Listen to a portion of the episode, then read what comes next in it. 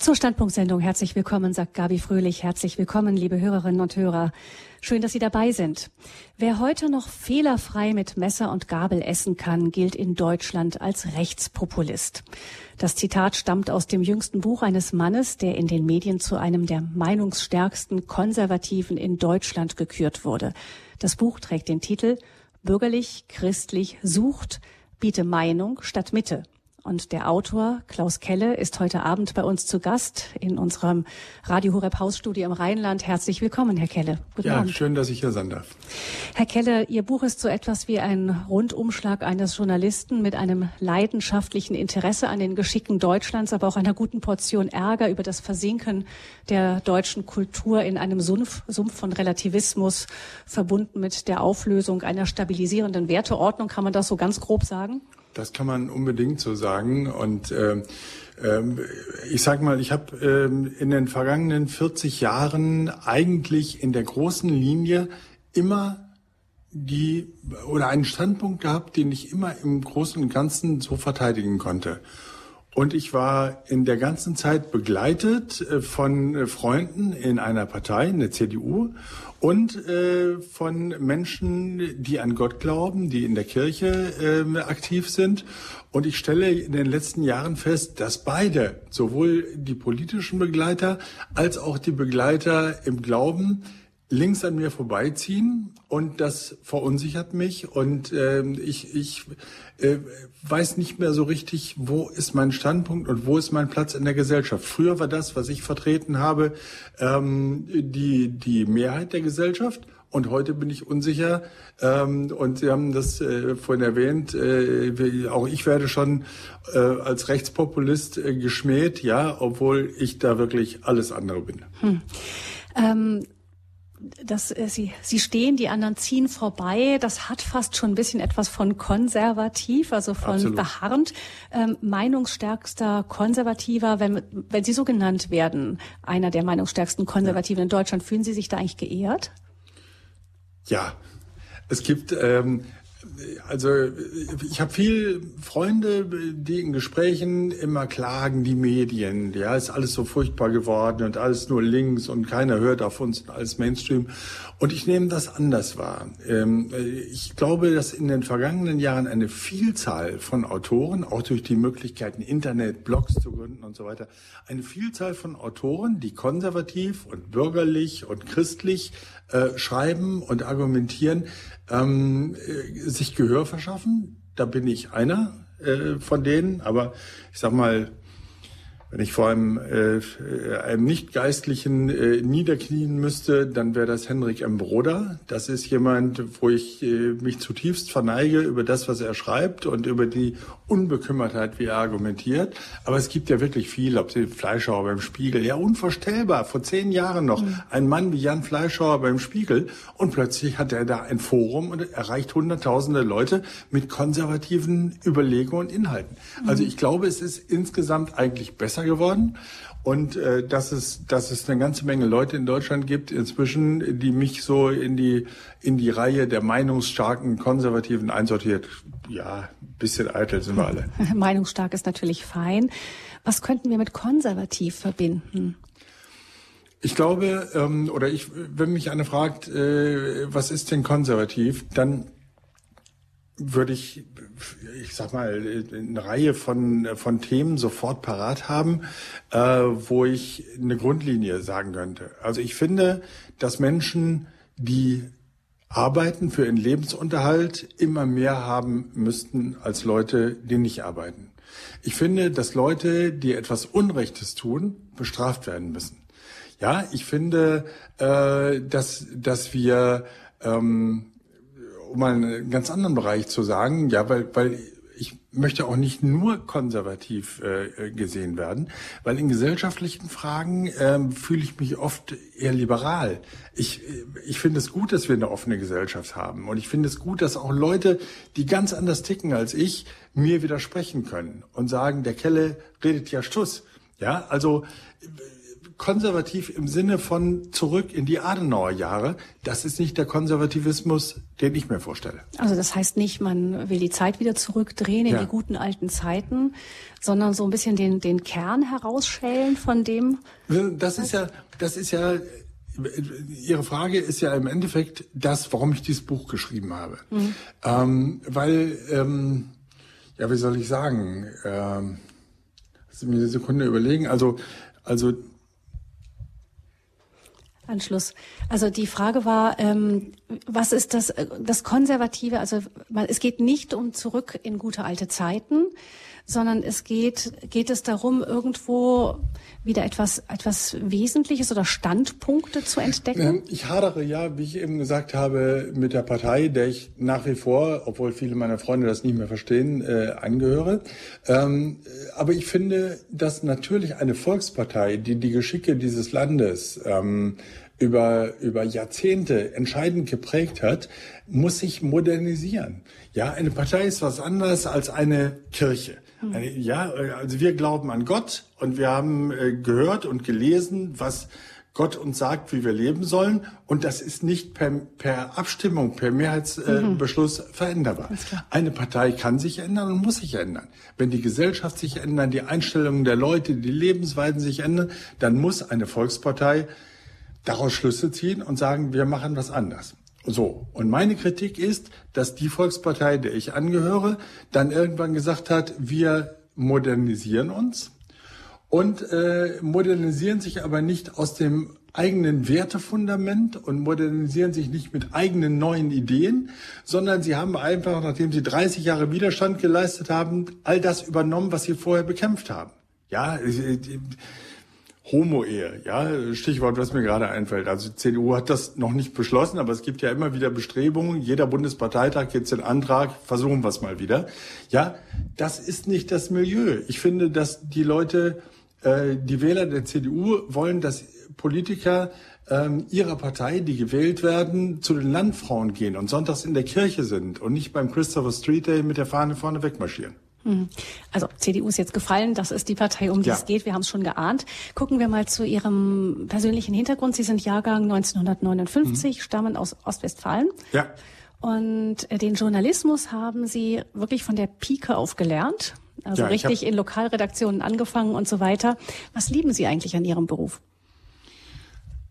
Wenn man Journalist ist und wenn man sagen wir mal jetzt nicht, ich hätte ja sagen können, ich studiere jetzt Germanistik und dann äh, über, werde ich, werde ich äh, Redakteur im Kulturteil der FAZ, äh, dann wäre das ein Karriereweg gewesen.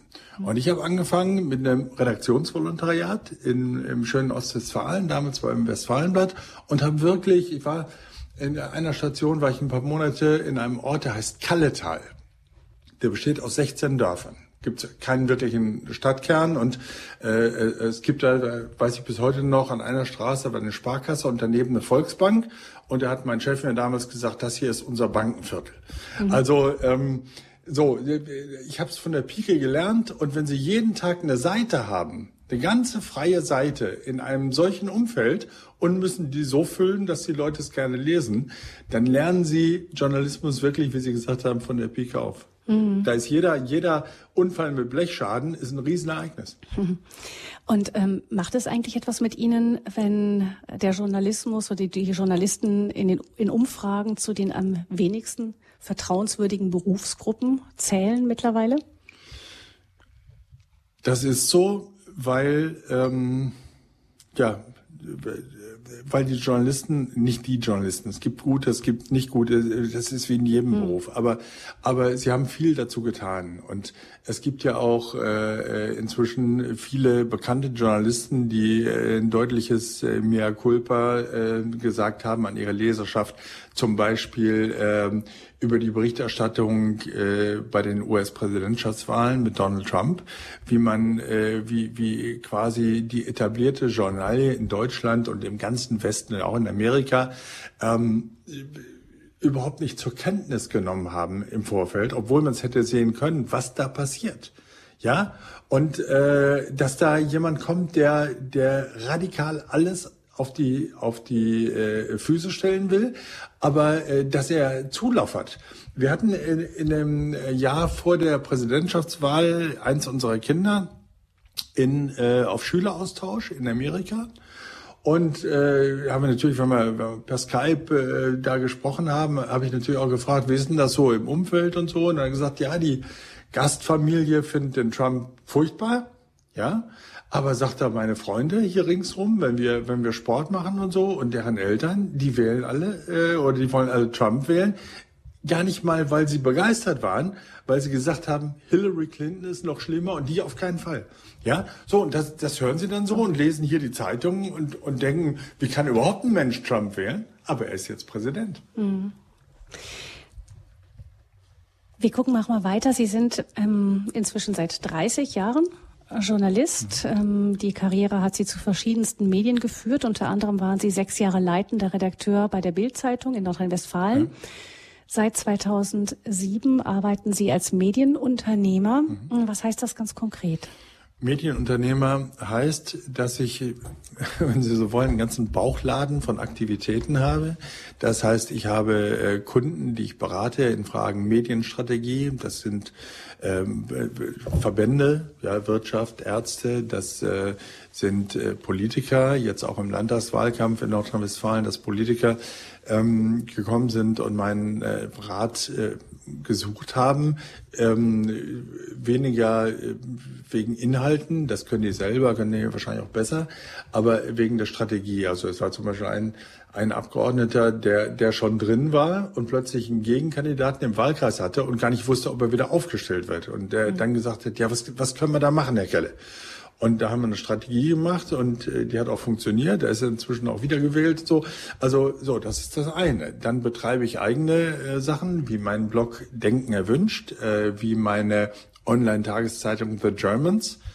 Ähm, die ich gegründet habe und äh, wo dann äh, viele Leser geschrieben haben, warum muss das denn Anglizismus sein? Warum kann man das nicht anders? Äh, das ist vielleicht ein extra Thema. Ich streiche das jetzt nur. So, das heißt, ähm, ich schreibe auch für andere Medien, die Gastbeiträge von mir wollen, gerade zu politischen Themen, zu konservativen Themen. Und ich sage mal, wenn ich für Focus Online was schreibe, was ich relativ häufig mache, äh, dann äh, bringt mir das natürlich eine Reichweite. Ja, das ist dann keine Sache, wo ich ein großes Honorar bekomme. Aber wenn ich da was schreibe, dann habe ich 300.000 Leser und viele von denen gucken dann, was macht der sonst noch und so. Also wie gesagt, ein, ein breiter Bauchladen von Dingen, ähm, die ich mache und die mir großen Spaß machen. Mhm. Sie sind, ähm, das ist nicht nebensächlich verheiratet, haben vier Kinder. Ja. Ähm, Ihre Frau ist Birgit Kelle, auch recht bekannt, ähm, vor allem geworden durch das Buch Dann macht doch die Bluse zu, ein Aufschrei gegen den Gleichheitswahn. Später kam das Gender Gaga noch dazu. Ähm, sie Und wird in drei Wochen kommt das Neue. Wenn oh, ich das kurz gespannt. sagen darf. Ja. ja, mehr darf ich noch nicht verraten, aber es heißt Muttertier und ist eine eine fulminante Beschreibung äh, des Mutterseins in unserer Gesellschaft. Mhm. Ähm, sie wird auf jeden Fall ähm, seit dem ersten Buch als streitbare Verfechterin von Meinungen, die diametral dem Mainstream widersprechen, ja. durch die Talkshows gereicht. Ähm, sie war bei Radio Horeb auch mit dem Gender Gaga äh, auf Sendung, ähm, extrem unterhaltsam, bisweilen komisch, aber dabei auch äh, immer kämpferisch und auch sehr informativ, ja. muss ich sagen. Ähm, bei Ihnen ist das mit Ihrem neuen Titel ja auch nicht wieder nicht anders. Also äh, lieben Sie es eigentlich beide anzuecken oder wie kommt das, dass Sie sich da so oft in die Höhle des Löwen auch stürzen? Das will ich äh, gar nicht mal sagen, dass wir das lieben. Also macht uns, äh, na klar macht uns das Spaß. Natürlich sind Veranstaltungen, Diskussionen. Meine Frau ist viel in, in Fernsehtalkshows, wo es richtig zur Sache geht oder oder wenn, wenn jetzt hier bei, bei der Demo für alle ist sie mehrfach aufgetreten in Stuttgart, jetzt gerade in, in, Wiesbaden. Äh, ja, natürlich macht das Spaß, aber es ist nicht so, dass wir auch mal nicht ähm, gerne äh, nachmittags im Garten sitzen würden und, und, und mal uns ein bisschen bräunen und ein bisschen Kaffee trinken. Es, unser Leben hat sich in den seit, seit Birgit Bücher schreibt, äh, deutlich verändert. Auch die Rollenverteilung übrigens zwischen ihr und mir, das muss man auch sagen. Wir haben uns vor 20 Jahren in Freiburg kennengelernt, da war ich Chefredakteur und sie hat ein Redaktionspraktikum gemacht. Ja, und heute ist sie medial ja deutlich präsenter als ich. Und das finde ich großartig und ich bewundere das. Ähm, aber, aber es hat sich halt verändert. Und es gibt natürlich ähm, viel Unterstützung. Es gibt viele Leute, die nach so Fernsehauftritten kommen hunderte von Mails bei ihr an, ja. Und in der Regel ist es so, dass 80 Prozent der Leute begeistert sind und sagen, toll und äh, was können wir tun und äh, ja, wie, wie können wir sie unterstützen? Endlich sagt's so. mal jemand.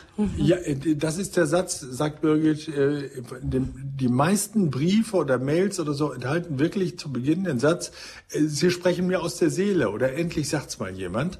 Ähm, ja, und insofern ist das, ist das eine großartige Sache, was sie macht, aber es ist halt, ich muss jetzt halt damit leben, dass sie zwei, drei Tage jede Woche auf Reisen ist, Vorträge. Als sie hat im vergangenen Jahr 90 Veranstalt öffentliche Veranstaltungen, 90. Mhm. Ja, wenn Sie das mal umbringen äh, und dann die Sommerzeit und die Weihnachtszeit und die Osterzeit rausnehmen, ähm, da wissen Sie, was da für ein Arbeitspensum ist. Und wie gesagt, wir freuen uns jetzt schon, dass wir ein paar Tage Sommer haben und dass wir mhm. da ein bisschen runterfahren können. Wobei, wenn sie, sie tritt ja auch vor allem an mit dem, mit dem klaren Bekenntnis zu ihrem Mutter, Familie ja. sein und so, dann hat sie das genau dieses Thema dann auch ein Stück rausgerissen. Aus. Also mich? Nein, die, ihre Frau und sie beide irgendwo nicht. Also gerade aus diesem, sie, sie, ihre Frau hat ja auch immer verteidigt, die, die Frauen, die eben bei der Familie bleiben, die zu Hause sind, die sich einfach in Anführungsstrichen nur um ja, Familie ähm, kümmern? Es, es war bei uns äh, tatsächlich so, dass, dass als sie dann äh, das erste Mal schwanger war, äh, das war keine große Diskussion. Sie hat gesagt, äh, ganz anders übrigens als die Kollegen in der Redaktion, wo sie arbeitete, äh, wo dann auch gerade Frauen kamen und sagen, ja, aber wann bist du denn wieder da? So nach dem Motto, jetzt mach mal schnell. Äh, aber du, du kommst doch jetzt bald wieder. Und wo sie gesagt hat, ich mache jetzt erstmal zwei, drei Jahre Mutterschaft. Und in diesen äh, drei Jahren ist sie dann wieder schwanger geworden und dann hat sie gesagt, ich meine noch weiter Mutterschaft. Und da gab es natürlich Leute, die gesagt haben, äh, insbesondere Frauen, das muss man doch heute nicht mehr. Man kann doch, gibt doch Krippenversorgung, gibt mhm. doch alles Mögliche. Und äh, Birgit war von vornherein und sagte, wir, wir werden alle immer älter. Ja, wir haben eine Lebenserwartung, wir haben, wir können Karriere machen ohne Ende. Und es muss uns doch wert sein, dass wir, dass wir mal zwei Jahre Zeit haben für das Wichtigste, was in unserem Leben überhaupt ist, und das sind Kinder. Hm. Sie haben schon gesagt, beim, bei der, ähm, Ihr Anliegen ist es nicht, ähm, alle zu einem Mainstream zu kriegen, also zu einem, zu einer bestimmten Meinung, aber ähm, dennoch geht es Ihnen darum, dass man doch die, die Werte, die unserer Gesellschaft zugrunde liegen, wieder, wieder freilegt, vielleicht da wieder hm. an die, an die Wurzeln zurückkommt. Ähm, es geht da ganz, ganz oft in den ganzen Diskussionen um den Begriff Toleranz. Mhm. Also Sie sagen ja auch selber, Sie schreiben das auch in Ihrem Buch Bürgerlich-Christlich sucht, ähm, jeder soll auch nach seiner eigenen Fasson leben dürfen. Also Sie respektieren die Andersartigkeit des anderen durchaus, klar. nicht? Sie sagen, ich sehe das, Sie sagen, klar, natürlich, das ist für Sie also, überhaupt gar keine Frage. Da fällt mir der Papst hm. äh, Franziskus ein, der ja bei einem, er ist ja berühmt dafür, dass wenn er im Flugzeug äh, äh unterwegs ist, ich sag's jetzt mal ein bisschen locker, auch mal einen raushaut. Mhm. Ja, also äh, auch mal was sagt, wo man hinterher sagt, äh, wie hat er das jetzt gemeint? Und Papst Franziskus hat bei einer dieser Reisen gesagt, ich glaube, es war nach dem Weltjugendtag in äh, Polen, dass er, dass er, Entschuldigung, ich habe ja einen Faden verloren. Ähm, Papst Franziskus hatte etwas gesagt, da ging es um die Toleranz und die Respekt so, vor der Andersartigkeit des anderen. Er, mhm. Da hat er als, als Papst gesagt, wer bin ich denn, dass ich Menschen vorschreibe, wie sie leben sollen. Hm. Ja, und äh, das hat mich sehr beeindruckt. Also, weil ich gesagt habe, der, der Papst ist ja der Fels in der Brandung, der, der, der Hüter der Lehre, der ganz klar sagt, so ist das. Dann sagt er, wer bin ich denn als Papst, dass ich Menschen, die sich lieben, äh, vorschreibe, wie sie leben sollen? Ja, ich weiß, dass das viele in unseren Milieus und viele katholische Menschen äh, äh, auch bisweilen vor den Kopf stößt, sowas zu hören. Ja, aber ich fand das wirklich bemerkenswert. Mhm. Also das ist das, was ja gerne auch den konservativen Milieus vorgeworfen wird, dass sie den Menschen einfach, dass sie äh, die Menschen reinzwingen wollen in ihr eigenes Weltbild. Ja, das ist ja nicht nur der Konservative. Also die, mhm. ich sag mal, äh, der Sozialismus, äh, den wir ja auch in Deutschland ähm, äh, erlebt haben, in der DDR, der Kommunismus, äh, die Nazi-Zeit, es ging immer darum, dass man Menschen nicht so nimmt, wie sie sind, sondern dass man sie äh, zurechtbiegt, äh, wie sie äh, in die Ideologie passen. Und äh, da muss ich sagen, wir leben in einer Gesellschaft, wo jeder die Freiheit hat, so zu leben, wie er oder sie möchte. Und das gefällt mir. Also es ist eine positive Entwicklung Absolut. der letzten Jahrzehnte durchaus. Ja, auch, mich ärgert auch vieles, ja. Also ich, ich, würde auch mit meinen Kindern jetzt nicht beim Christopher Street an der Straße äh, Eis essen wollen, äh, wollen oder so. Ja, also, aber Freiheit bedeutet ja auch, dass man eben akzeptiert, oder nein, akzeptiert ist das falsche Wort, dass man toleriert, was andere Menschen machen, was vielleicht dem eigenen Weltbild, den eigenen Überzeugungen völlig entgegengesetzt ist. Und solange man gegenseitig Toleranz hat, ist das doch in Ordnung. Hm. Ähm, Sie beklagen aber dennoch, glaube ich, dass ähm, diese freie Meinungsäußerung ähm, bei uns inzwischen in Gefahr ist. In Ihrem Buch ähm, gibt es da werden da Fälle geschildert, wo wenn Menschen einfach mit ihrem eigenen Werte ähm, mit ihren Wertevorstellungen auch offensiv umgehen und sagen, ich sehe das so und so, ähm, dass es da doch bestimmte Aussagen gibt. Also gerade ähm, wenn es in in, in das traditionell konservative Milieu hineingeht, von den Vorstellungen her, wie eben zu Ehe, zu Familie und so weiter, dass man dann ganz schnell in der Schublade steckt, Klar. wie zum Beispiel homophob oder zum Beispiel so, also dass eine was Meinungsäußerung da gar nicht mehr möglich ist. Ja, was Sie vorhin gesagt haben, mit Messer und Gabel essen ist Rechtspopulist und wer sonntags in die Kirche geht, ist ein religiöser Fanatiker. Aber so einfach ist das ja nicht. Aber, aber man sieht eben, dass, dass gesellschaftliche Prozesse eben bedeuten, dass es auch Veränderungen gibt, auch Veränderungen in der Breite der Bevölkerung und dass Dinge, die für mich Zeit meines Lebens selbstverständlich waren, also beispielsweise, dass eine Ehe immer meint Mann, Frau, Kinder, dass das inzwischen von einem großen Teil der Bevölkerung in Frage gestellt wird. Und ähm, das, das muss ich tolerieren und muss ich akzeptieren, aber ich halte es natürlich nach wie vor für falsch und ich kämpfe dagegen an. Und wenn Sie das tun, was passiert dann? Naja, also ich werde beschimpft, meine Frau wird beschimpft, äh, meine Frau erlebt so, dass sie bei ihren Veranstaltungen, und da muss man ja nochmal in Erinnerung rufen, meine Frau sagt ja nichts irgendwie Rechtsradikales, sondern meine Frau hält Vorträge und sagt, die traditionelle Ehe ist schön und es ist schön, Kinder zu haben. So, und das bedeutet, dass sie in Städten wie Dresden oder Bremen ähm, oftmals nur unter Polizeischutz äh, da auftreten kann. Also wir haben in Bremen vor einigen Monaten, da bin ich selber hingefahren, weil man wusste, die Polizei hat sich vorher gemeldet, hat gesagt, könnte schwierig werden, da in der Szene wird mobilisiert und so. Dann habe ich gesagt, da fahre ich, setze ich mich mal in den Zug und fahre meiner Frau hinterher, damit ich da in der Nähe bin, wenn es äh, irgendwie schwierig wird.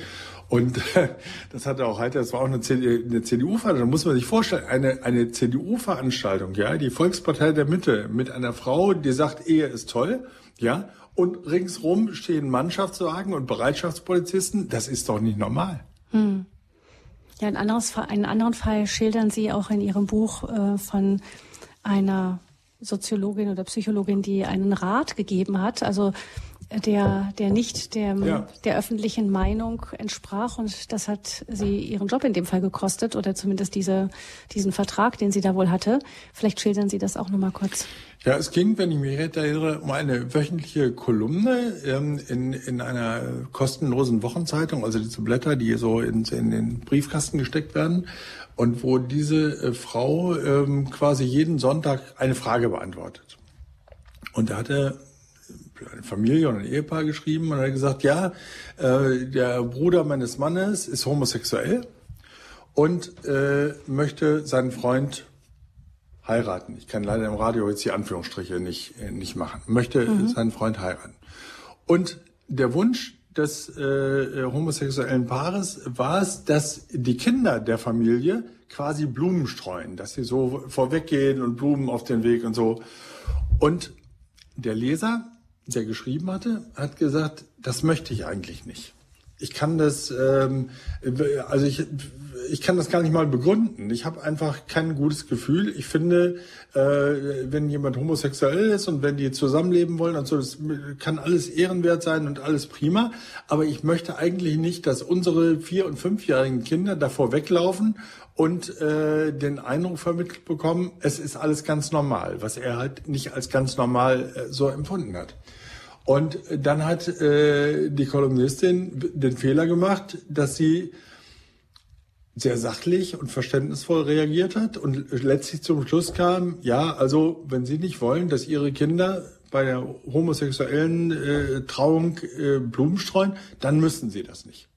Und dann war ein, ein, ein wüster Sturm am nächsten Tag. Leserbriefe, Anrufe, Beschimpfungen der Redaktion und so weiter.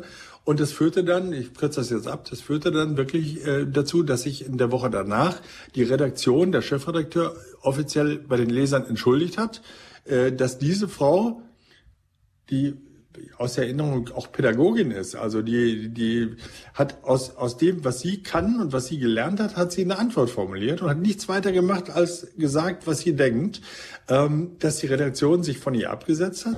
Und in der Woche danach hat die Redaktion mitgeteilt, dass man die Zusammenarbeit eingestellt hat. Mhm. Und solche Dinge passieren in Deutschland zunehmend in den Medien, auch bei wenn ich nochmal äh, ein Wort zu meiner Frau sagen darf, es war im vergangenen Jahr eine Veranstaltung in Düsseldorf, übrigens auch eine CDU-Veranstaltung, wo meine Frau eingeladen war und wo, ähm, nachdem das bekannt wurde, die Räume waren es war eine Schulaula, wo die Veranstaltung stattfinden sollte, wo dann Briefe organisiert an die Stadtverwaltung geschickt worden ist, dass man dieser furchtbaren Frau Kelle doch keine Räume zur Verfügung stellen kann.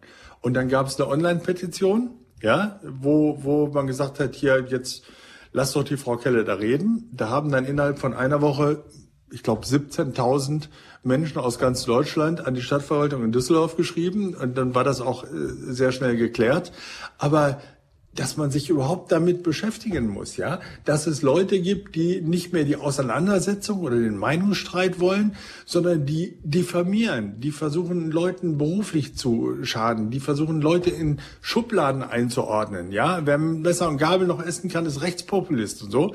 Und das ist eine Entwicklung, die mir wirklich Sorgen macht. Hm, also auch bei im Lebensschutz ist es ja ähnlich, nicht? Wenn wir da denken, wie der wie der Marsch für das Leben in Berlin regelmäßig blockiert wird, nicht mit Argumenten, sondern einfach mal versucht zu verhindern, dass, dass überhaupt jemand etwas sagt ähm, genau oder ein Problem hat mit genau Abtreibung, genau sagen wir mal so. Ne? Also äh, ähm, ich sag mal, Meinungen, die missliebig sind in den Augen des Mainstreams, werden zunehmend äh, mit, mit solchen Methoden äh, an, an, die, an die Wand gedrückt. Also ähm, es gibt verschiedene Leute, die auch ihren Lebensunterhalt damit verdienen. Ja, also gibt da eine eine darf man als Christ glaube ich nicht sagen, eine furchtbare Frau aus München, die das wirklich zu ihrer Berufung gemacht hat, Leute anzuschwärzen und, und Briefe an Arbeitgeber zu schreiben nach dem Motto, wie können Sie denn so jemanden, der ganz was anderes macht, wie können Sie denn so jemanden überhaupt beschäftigen? Es gibt in Köln, äh, hat es gegeben, als AfD-Parteitag war,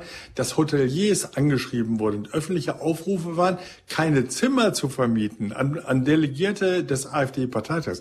Und ich bin keine AfD-Wähler, aber das kann doch so nicht, äh, nicht sein. Das kann doch so nicht angehen. Also zumindest solange eine Partei ja. offiziell wirken darf auch und, und auf Wählerstimmen gehen es darf. Es muss doch, wenn in einem freien Land muss es doch möglich sein, dass wirklich Meinungen in, also in ganz engen Grenzen, ja, also Holocaust-Leugnung äh, gehört für mich natürlich in eine andere mhm. Kategorie.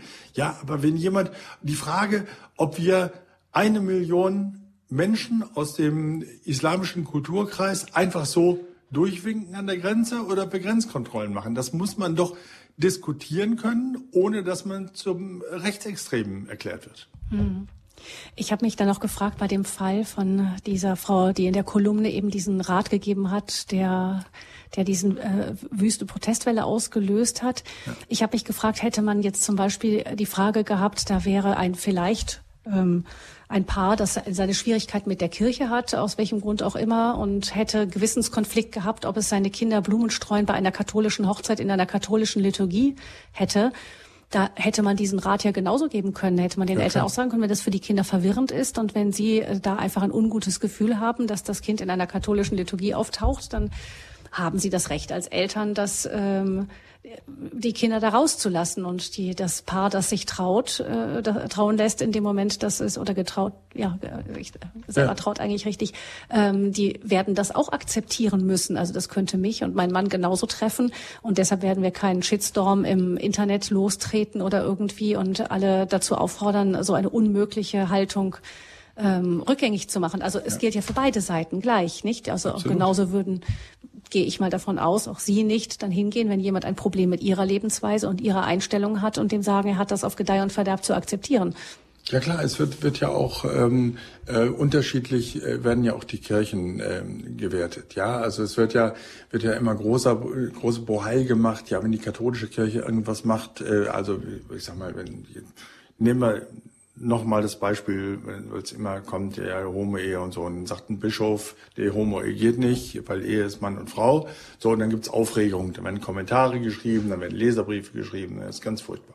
So, und das darf man in der Demokratie. Wenn das so ist und wenn die Leser sagen, katholische Kirche ist verstaubt und, und zu konservativ und so, kann ich überall mitleben. So, und dann schauen wir aber auf den Islam und besonders den Islamismus, der uns jede Woche beschäftigt, gerade mich als Journalisten. Ja, ich, äh, es ist, es vergeht kein Tag, wo nicht irgendwo auf der Welt Terroranschläge passieren. Und es sind Terroranschläge, die immer begleitet sind von Tätern, die Allahu Akbar äh, rufen. Ja, und wenn ich dann sage, das kann ja auch nicht sein, das ist ja vielleicht auch nicht so eine schöne Religion, dann wird mir vorgehalten, das kann man ja so nicht vereinbaren, das hat mit dem Islam an sich gar nichts zu tun, das sind bedauerliche Einzelfälle und so.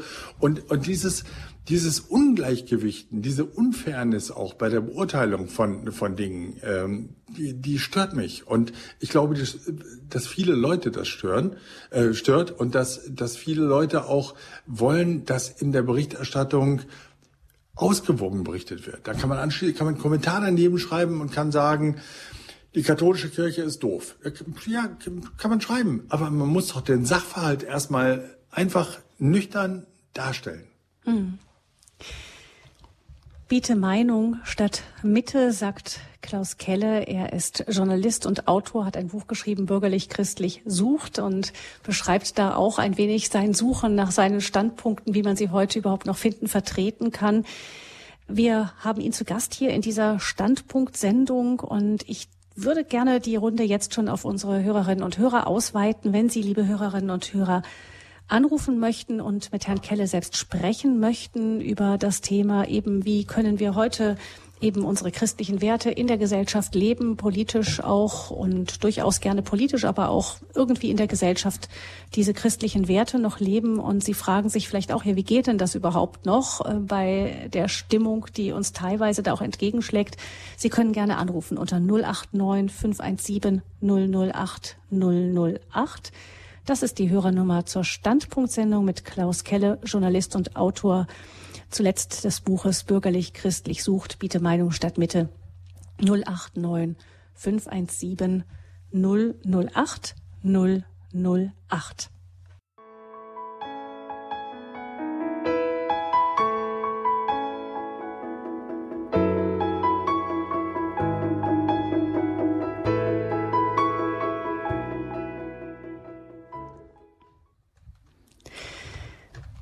Bürgerlich, christlich sucht, biete Meinung statt Mitte. Das ist das Thema dieser Standpunktsendung bei Radio Horeb und der Journalist und Autor, Medienunternehmer Klaus Kelle ist unser Gast in dieser Sendung.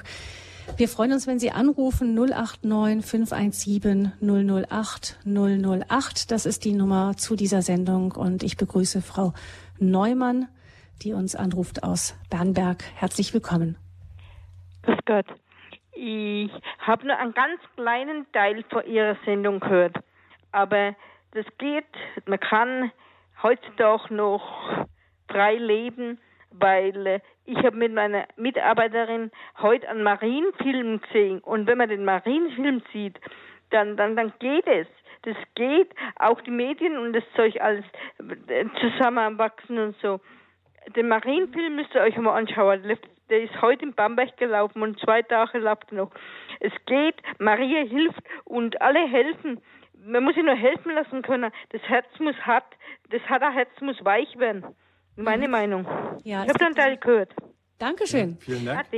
Es gibt diesen Film, der in den Kinos läuft. Ähm, erstaunlich, nicht? Ähm ich habe den Trailer gesehen. Mhm. Also ich habe den Film nicht ganz gesehen, äh, nur den Trailer.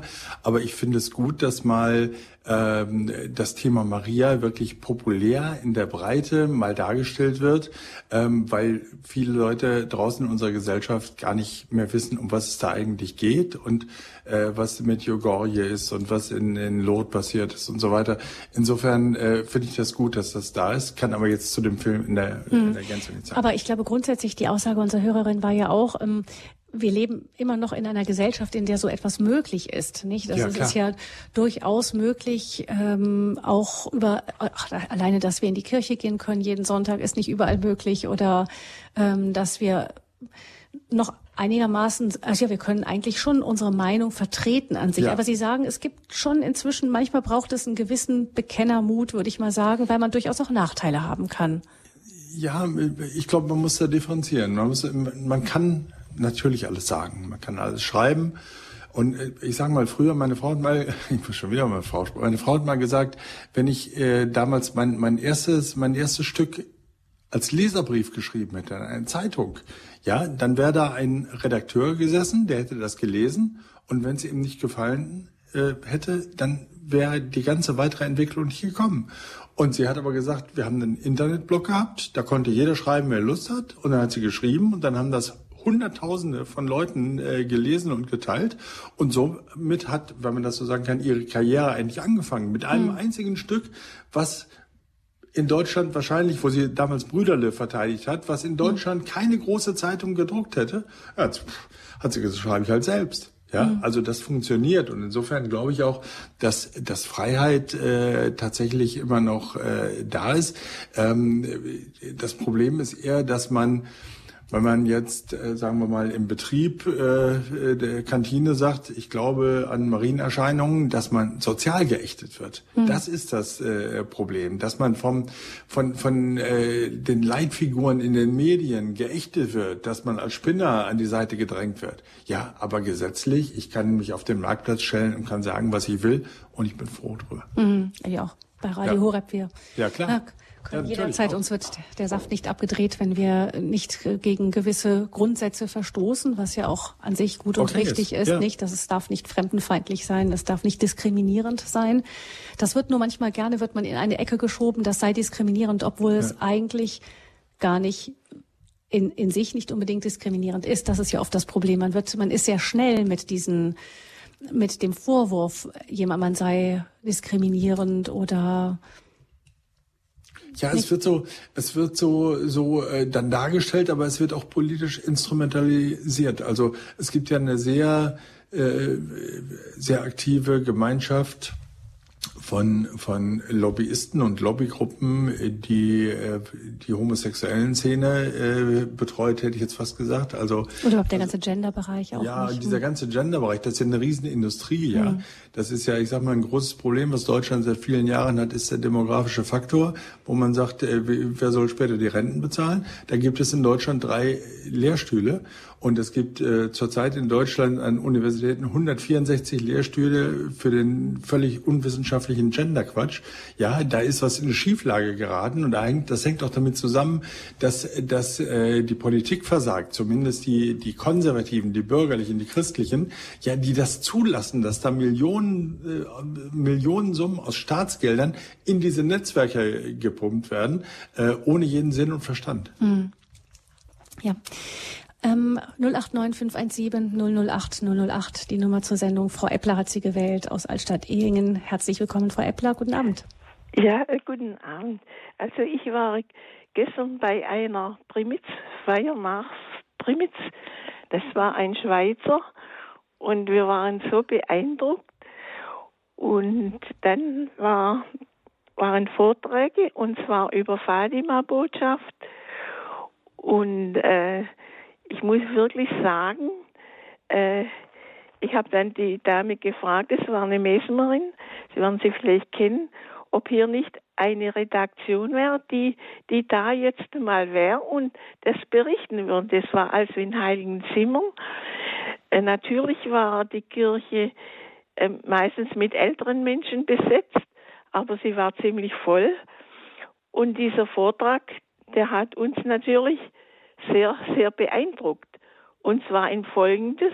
Es sind also nun zehn große Kirchen in Europa, vor allem in Holland, Belgien. Die sind bereits geschlossen, sind Hotels rausgemacht und Kinder laufen da mit Rollschuhen herum. Und eine ist islamistisch schon da. Und es sind also zehn Kirchen. Und wir waren der Meinung, warum lassen das die Politiker zu in Europa? Das kann man doch nicht verstehen, sagten ja. wir. Ich glaube, da können wir jetzt auf der, ähm, wir sind nicht vor Ort gewesen, man kann es nicht sehen. Ja. Ich weiß jetzt nicht ganz genau, worauf Sie ähm, sich da mit der Einschätzung stützen würden, aber ich habe noch im Ohr vor allem Ihre Frage, warum wird ist kein, berichtet. warum wird nicht berichtet? Ich denke mal, da können wir drauf eingehen. Also ich sage mal, äh, zumindest in den äh, lokalen Medien äh, habe ich schon äh, häufig gelesen, dass zum Beispiel Priminsfeiern gemacht werden. Aber es entscheidet natürlich jede Lokalredaktion vor Ort. Ja, und zur Freiheit äh, der Medien gehört auch, dass man in den Redaktionen selber entscheidet, ob man über dieses Thema oder über das Thema berichtet oder nicht. Das ist äh, gerade für uns, die wir Christen sind oder die wir Konservative sind, ist das oft unerfreulich, weil in Redaktionen viele Menschen arbeiten, die nicht so denken. Also ich habe in, in, ich weiß gar nicht, in meinem Leben sechs, sieben Redaktionen gehabt, wo ich länger gearbeitet habe und äh, die Christen und die Konservativen waren eine verschwindend kleine Minderheit. Und wenn man selber für diese Themen nicht äh, ansprechbar ist, dann berichtet man natürlich auch äh, nur, wenn man wirklich muss. Das ist ja, Sie haben das ja beim, beim Fernsehen auch, ja. Wann wird mal was Positives über ähm, unsere Kirche berichtet oder über unseren Glauben? Das ist äh, Urbit Orbi, das sind die frohen Leichnamsprozessionen und ansonsten ist höchstens noch, wenn Kindesmissbrauch war.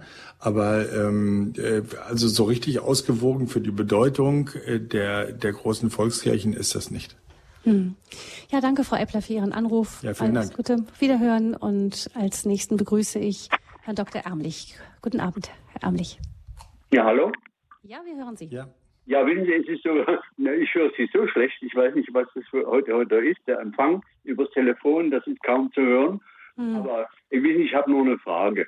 Ich habe gehört, dass es da einen Marienfilm gibt. Ich wollte mal wissen, ob der in den Kinos kommt und wie der heißt. Ähm, der heißt, warten Sie mal. Jetzt. Mary's Land. Mary's Land, genau. Ja. Mary's Land ist richtig ja, und er kommt. Und, der läuft öffentlich in, im normalen Kino, oder? Der wird, ähm, da kann, das weiß ich bei uns aus unserer Gegend hier in Bonn, da ist ja sogar zweimal vor ausverkauftem Saal gelaufen. Ähm, da haben sich jeweils Privatpersonen drum gekümmert. Mhm. Das können Sie im Internet nachschauen, Mary's Land. Ähm, mhm. und, und haben Sie ihn gesehen? Ähm, ich, haben Sie ich ihn gesehen? gesehen? Ja, ich ist ein bisschen schon her, aber ich habe ihn gesehen, ja. Haben Sie gesehen und, und äh, finden Sie ihn gut? ich glaube, das kann ich jetzt hier nicht ganz genau im Detail erörtern, aber Sie können nein, sich selber aber den wissen, Trailer... Ich habe nämlich von jemand gehört, der wäre nicht gut. Ich meine... Ach so, ja, also es sind sehr viele Menschen begeistert gewesen. Genau, manche fanden ihn nicht 100 Prozent, aber es sind sicher ja. starke Geschichten drin. Ähm, Sie ja, können gut. aber auch selber sich eine Meinung, ähm, eine Meinung ja, bilden und mhm. dann selber entscheiden. Sie können mhm. beim, im, im, Internet schauen und dann beim bei dem Filmverleih selber anrufen und äh, fragen, wie das geht mit den Kinos. Ich weiß von zwei Damen, die das geschafft haben, hier die in Bonn ins Kino zu holen. Aha, das kann man gut. auch als Privatperson. Ja, ich komme aus Dresden an, vielleicht ich werde mal forschen mehr. Wer weiß, genau. Sie okay, können mal gut, nachfragen bei der Gute, Verleihfirma. Ja? Alles, alles, Gute, Gute Herr. Erblich. Ja. Ähm, und als nächstes ist Frau Ruckmeier aus Dachau bei uns auf Sendung. Guten Abend. Ja, grüß Gott. Ich habe soeben mein, mein äh, äh, Verhalten geändert. Ich saß vorm Fernsehen und habe mich äh, geärgert und habe auf Radio Horror geschaltet, um mich äh, zu erfreuen. Und, und mein Problem jetzt ein kleines ist dies. Es ist in, gerade in den Nachrichten ausführlich berichtet worden über den äh, Ramadan und, und es war ja heute schon eine, die Rede davon, dass man mitfeiern soll, sehr ausführlich in, in, im Fernsehen. Und wenn ein christliches Fest ist, das wird nur am Rande gestreift. Ich meine, ich war selbst schon in der Türkei in einer Moschee, es sind fromme Leute, ich habe drinnen auch gebetet. Ich anerkenne den Islam, ich anerkenne jeden, der betet, aber ich finde es trotzdem von unserer Presse und von der Öffentlichkeit manchmal, möchte ich sagen, verheerend, dass man uns Christen oder Katholiken äh, so zur Seite schiebt. Tut mir leid, aber ich habe jetzt hab meine, ich habe jetzt das spontan äußern müssen. Entschuldigen Sie. Nein, das ist ja gut. Das ist ja der Sinn unserer Sendung, Frau Meier. Also ja. äh, ich empfinde das genauso wie Sie. Das, ja. das ist ähm, oft wirklich so. Und ähm, in den Redaktionen, es gab mal, es gab mal eine Untersuchung der Universität Mainz vor einigen Jahren, wo man ähm, Journalisten in Deutschland breit in der Breite befragt hat, äh, wo sie sich selber verorten, was sie für Ideale haben. Und äh, es waren 65 Prozent, die die progressive Vorstellung hatten, die sich mhm. politisch links verorteten und grün waren und so weiter. Und ähm, so, und wenn Sie wissen, dass die Redaktion, ja, der Journalistenberuf ist halt sehr stark dominiert von Leuten, die politisch eigentlich eher nicht allzu äh, katholikenfreundlich sind. Ja. Mal. So, und dann, und dann haben Sie in der Diskussion wie zurzeit um die Flüchtlinge, dass viele Leute in unser Land gekommen sind aus dem islamischen Kulturkreis. Und da will man mal zeigen, andere Kultur, auch schön und den Leuten mal erklären, wie wunderbar das alles ist. Ja, ja so einfach, so einfach ist die Erklärung. Ich ja. würde es mir auch anders wünschen, genau wie Sie es gesagt haben, aber so ist es. Ja, ich meine, ich man kann sich sehr schlecht äußern. Ich meine, ich schreibe ab und zu einen Leserbrief in den Münchner Merkur. Mhm. Aber äh, ich meine, man wird heute, äh, ja, ich weiß nicht, die, es gibt viele feige Menschen, glaube ich. Ja klar, die gibt es auf jeden Fall. Und ich und, möchte sie auch bestärken, weiter ja, und Leserbriefe. Auch die, und auch die, wie gesagt, die Presse jetzt war gerade wieder gerade aus den Nachrichten, weil in, in Istanbul der Schwulen äh, äh, der Umzug verboten wurde. Das kommt bei uns in den Nachrichten. Das geht mich doch, was in der Türkei geschieht, eigentlich gar nichts an. Aber das wird direkt an den Haaren herbeigezogen. Entschuldigung, ich habe Wut. Ja, nee, das, das, hört man ja. Und wie gesagt, ich, ich kann das nachvollziehen und äh, äh, verstehe, dass Sie da, dass Sie da, äh, ich sag mal, wir, wir erleben ja jetzt mal losgelöst von den politischen Themen. Ja, wir erleben ja ähm, ständig, dass bei der bei der Auswahl von Medien, bei der Gewichtung, was macht man, was berichtet man, was berichtet man nicht, dass man da ähm, äh, ein Ungleichgewicht hat. Ich will ja, ein Beispiel erzählen, aus wie, wie, eigentlich bei mir alles angefangen hat, ähm, dass ich, dass ich ähm, auf den Weg gegangen bin, ähm, äh, die Berichterstattung selber kritisch zu sehen. Und zwar war eine, das ist bestimmt 30, 28, 30 Jahre her, da war noch Ursula Lehr Bundesfamilienministerin und Bonn Bundeshauptstadt. Und da gab es in Bonn eine Demonstration von Abtreibungsgegnern 3000 an der Zahl, die durch Bonn zogen zu Frau Lehr mhm. und 300.000 Unterschriften gegen Abtreibung übergaben. Und das Einzige, was darüber berichtet war, war in kostenlosen Wochenblättchen eine zehn Zeilen Meldung mhm. Foto. Und am gleichen Abend, das werde ich nie vergessen, am gleichen Abend sitze ich bei ARD Tagesschau, 20 Uhr, äh, damals noch mit viel mehr Zuschauern und da war eine Demonstration vor einem äh, äh, Luftwaffenstützpunkt, wo Flugzeuge verlegt werden mhm. sollten, äh, damals. Da standen zwölf junge Männer mit Wollmützchen und zwei Transparenten der Friedensbewegung. Und das war die erste Nachricht in der wichtigsten Nachrichtensendung Deutschlands am ja. selben Tag. Ja. Und da werden sie verrückt. Ja, es ist traurig. Ja. Es ist traurig. Darum bin ich froh, dass es Radio Horeb gibt, dass man noch einmal was hört, äh, außerhalb dieser unserer Berichterstattungen. Ja, Vielen Dank. Danke, Frau Ruckmeier. Alles Gute Danke. Ihnen. Schönen Abend nach Dachau. Und Herr Altenburger ruft uns aus Radolfzell an. Guten Abend, Herr Altenburger. Ja, guten Abend an die Moderation und den Referenten.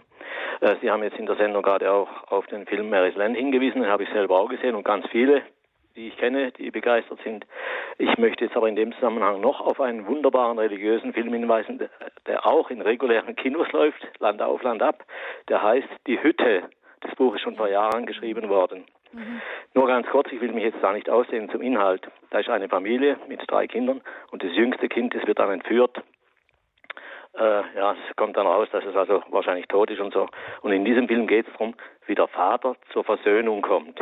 Die Mutter ist religiös schon, die, da geht es gar nicht so sehr darum, die ist religiös und hat den Halt gefunden.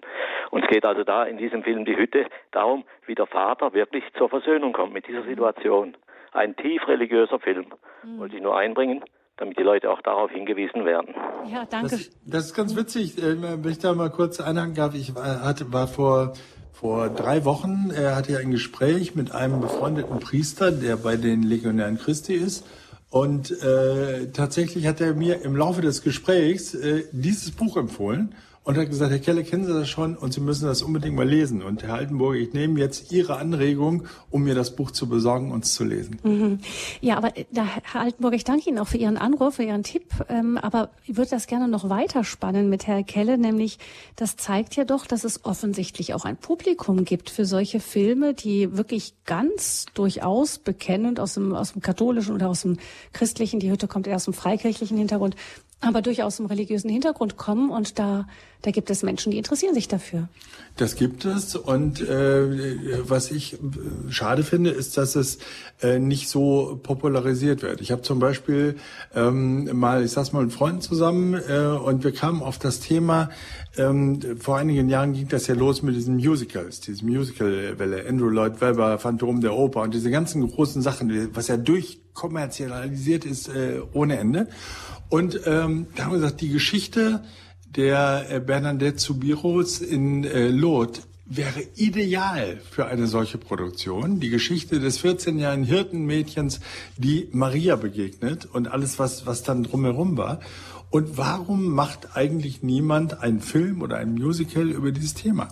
Und ähm, wenn Sie sich äh, erinnern, ich, ich habe mal gesehen diesen schönen alten Film, äh, ich jetzt gerade bei, bei Lourdes bin, äh, über das Lied von Bernadette nach dem Werfel-Roman ähm, oder Buch. Ähm, da, das war damals, da hat es einen Oscar gegeben. Das war 1948, ja, das wurde mit Oscar prämiert, ein, ein Film über eine Marienerscheinung. Ja, und heute wird sowas gar nicht mehr produziert. Und das ist traurig. Mhm. Stattdessen ähm, gibt es hier eine inzwischen auch eine wirklich teilweise ähm, eine, eine große Unkenntnis, was auch den, den Glauben angeht. Sie zitieren in Ihrem Buch da auch, fand ich ganz äh, erheiternd, einen, ähm, eine Geschichte von einem Notruf bei der Polizei. Vielleicht schildern Sie das auch noch mal kurz. Das zeigt aber doch, wie, wie tiefgreifend auch die, also ja, das Verdunsten von, ja. von katholischem oder kirchlichem, christlichem Grundwissen in der Bevölkerung überhaupt ist. Ja, also das war, äh, man weiß gar nicht, ob man lachen oder weinen äh, soll darüber, aber ich glaube, es ist schon symptomatisch, äh, wie weit unsere Gesellschaft in Glaubensfragen runtergekommen ist. Also da hat eine Frau angerufen, bei der Polizei. Das Gespräch wurde, wurde aufgezeichnet und weil das zu skurril war, hat die Polizei das dann selbst anschließend veröffentlicht. Äh, und die Frau rief an, äh, weil sie gesagt hat, hier sind komische Leute, die hier auf, hat sie auf der Straße gesehen und wollte das melden äh, die singen irgendwas und, und sie weiß jetzt auch nicht so was, aber von Erlösung und so, und das sei ihr komisch vorgekommen. Und dann hat sie ihren Mann geschickt, aus dem Fenster zu gucken und zu zählen, wie viel das waren und so. Also ein ganz skurriles äh, Gespräch. Und es stellte sich dann raus und der Polizist begriff dann irgendwann, dass es eine, einfach eine Prozession war. Eine katholische Prozession zog durch den Ort an irgendeinem Feiertag und äh, da fühlte sich eine Frau, die religiös überhaupt nicht äh, musikalisch war, fühlte sich bedroht und rief die Polizei an, um zu warnen, dass da möglicherweise irgendwelche äh, Fanatiker durch die Straßen ziehen von Aachen. Mhm. Also eine, ein echtes Verdunsten auch des, des Wissens äh, darum. Auf der anderen Seite aber vielleicht auch wieder eine neue Neugier. Es gibt ja äh, Umfragen, dass äh, nur noch 25 Prozent der Deutschen wissen, was Pfingsten ist und was wir an Pfingsten feiern. Also es gibt diese, diese Verdunstung ganz klar und äh, ich sag mal, Pfingsten wird ja von großen Teilen der Bevölkerung nur noch als eine Gelegenheit zum Grillen äh, wahrgenommen. Und ähm, ja, was soll ich sagen? Das ist ja auch das eine der traurigen Entwicklungen, äh, die ich gerne aufhalten würde. Hm. Ich möchte jetzt Frau Hecht begrüßen. Sie ruft uns aus Bad Honnef an, also gar nicht weit von hier entfernt. Grüße mhm. Frau Hecht. Hecht. Frau Hecht, wir hören Sie vielleicht? Frau Fröhlich? Jawohl, wunderbar. Frau Hecht, ich grüße Sie. Hallo. Ja, ich grüße Sie. Ja, ich bin eben aus der Kirche gekommen. Ich habe nur den Rest jetzt noch gerade gehört. Aber ich bin eine ganz begeisterte ähm, Kinderbesucherin gewesen von dem Buch Die Hütte. Das heißt, der Titel Die, Die Hütte, ein Wochenende mit Gott. Mhm. Das muss unbedingt dazu gesagt werden, denn es gibt auch die Onkel Toms Hütte. Ja, mhm. genau, richtig. Ja. Und, und diese Buch geht es also wirklich um Vergebung und Vertrauen. Also dieses, das ist der Titel von dem Buch und dem Film, der zeigt, dass es Interesse gibt in der ja. Öffentlichkeit auch an christlichen Themen. Dankeschön, Frau Hecht, für diesen Hinweis. Alles Gute. Und Herr Jauch ruft uns aus Schramberg an. Guten Abend, Herr Jauch. Guten Abend. Na, der ist wieder raus aus der Leitung. Vielleicht versuchen Sie es noch einmal. Kommen wir zu Frau Bucher die uns aus ja. Fischbachau anruft. Grüß dich, Frau Bucher. Ja, grüß Gott zusammen. Äh, ich habe beim Vortrag vom Herrn Kelle zwar nebenbei Büroarbeit gemacht, aber habe so ein bisschen mit halbem Ohr dazugehört. Und was ich jetzt für echt einen Glücksfall halte, äh, dass ich gehört habe, ihre Frau, die Birgit Kelle, die ist ja äh, engagiert sehr mit der Gender-Ideologie. Ja. Und ich bin ähm, ja, im Anfangsstadium, mich interessiert das Thema auch in gewisser Weise und ich möchte es bei uns ein bisschen äh, präsent machen. Ich bin, bin mit der Frau äh, Lemmen-Feldges in Verbindung deswegen. Die hat mir auch eine CD von einem Vortrag mit ihrer Frau zugeschickt. Mhm. Ähm, der, die CD, also das ist eine Privataufnahme, aber hochinteressant. Und ich hätte jetzt eine Frage. Gibt es zu dem Thema äh, Genderideologie. Ähm, Schriftliches, wo man wirklich ähm, ganz gezielt äh, Argumentationen übernehmen kann, damit man vielleicht ganz kurz was vorstellen kann. Ja, es gibt äh, bestimmt ein halbes Dutzend Bücher, die sich äh, sehr kritisch mit der Gender-Ideologie äh, beschäftigen. Ähm, wird Sie nicht wundern, dass ich natürlich das Buch meiner Frau äh, bei dieser Gelegenheit empfehle. Also dieses Gender Gaga hat eine Vielzahl von von äh, auch, auch Beispielen, wo man wo man sieht, wie absurd ja. das Ganze ja ist. Ja, also es ja. gibt fällt, fällt jetzt ein, es gibt äh, an der Universität in Wien gab es eine Studie von, von dem Gender-Institut, äh, wo ähm, äh, auf Kosten der Steuerzahler danach geforscht wurde, ob sich Pferde unterschiedlich verhalten oder ob Pferde es unterschiedlich empfinden, ob ein Mann auf ihnen reitet oder eine Frau. Und das Ergebnis der Studie war, es ist den Pferden völlig egal. Ja, dafür wird Geld zum Fenster rausgeschmissen ja. und das ist wirklich irre. Und es gibt äh, äh noch einige Bücher, ich habe das jetzt nicht vor Augen, ich weiß aber, dass, dass es Bücher gibt und auch da ist das Internet natürlich eine äh, Fundgrube, wenn Sie da googeln. Ähm, da gibt es auch, auch wissenschaftliche Ausarbeitungen, da gibt es äh, ganz hervorragende Leute, die dazu Grundlegendes schreiben.